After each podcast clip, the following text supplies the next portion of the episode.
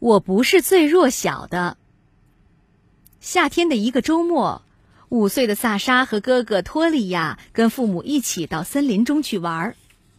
森林里的景色是那么美好，空气是那么清新。他们来到林中的一片空地，那里盛开着美丽的铃兰花。看，这儿还有一朵野蔷薇呢！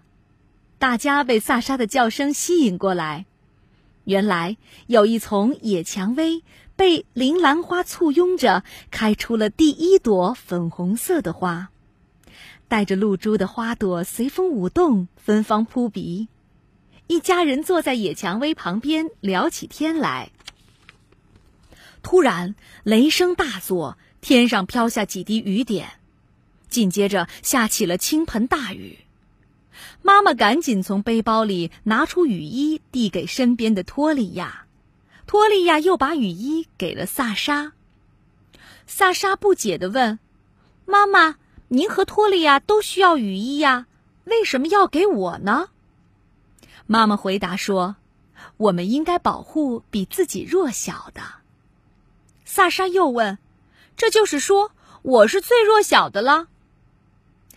要是你谁也保护不了，那你就是最弱小的。妈妈说着，摸了摸萨沙的脑袋。萨沙朝蔷薇花丛走去，大雨已经打掉了两片蔷薇花瓣，花儿无力的垂着头，显得更加娇嫩。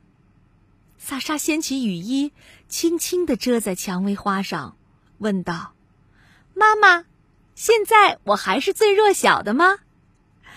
妈妈笑着说：“不，不，你能保护更弱小的，你是勇敢的孩子了。”